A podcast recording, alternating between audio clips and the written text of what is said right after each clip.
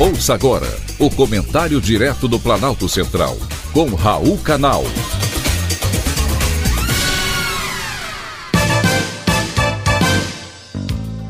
Queridos ouvintes e atentos escutantes, assuntos de hoje: golpes do WhatsApp. A Polícia Civil do Estado do Rio Grande do Norte confeccionou uma cartilha para ser distribuída à população sobre golpes do WhatsApp. Ela é simples, de fácil leitura e muito didática. Esses golpes, por mais ingênuos que possam parecer, conseguem fazer muitas vítimas pelo Brasil.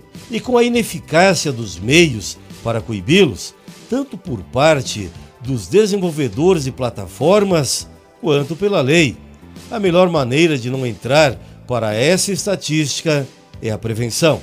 A cartilha detalha de forma sucinta os meios mais utilizados pelos estelionatários para aplicarem golpes pelo WhatsApp.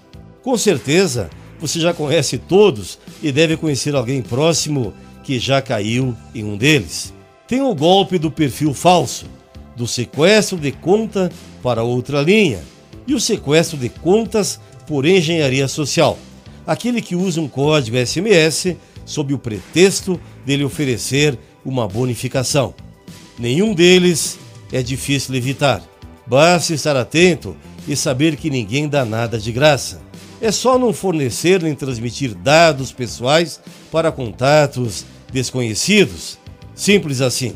De todos os golpes, o pior deles é do namorado apaixonado que usa de sua confiança e muitas vezes de sua carência afetiva para pedir dinheiro e você dá sempre com a promessa de que irá ser ressarcida.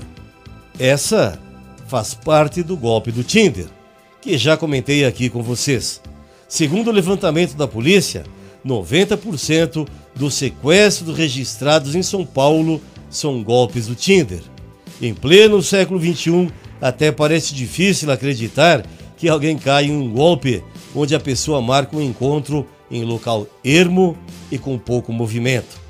Porém, se ainda assim você cair em qualquer golpe, é importante procurar a delegacia e registrar o boletim de ocorrência. Muitas pessoas não fazem isso por vergonha, porém, enquanto você fica envergonhada, os estelionatários fazem e produzem mais vítimas por aí. Então, é melhor prevenir. Foi um privilégio, mais uma vez, ter conversado com você.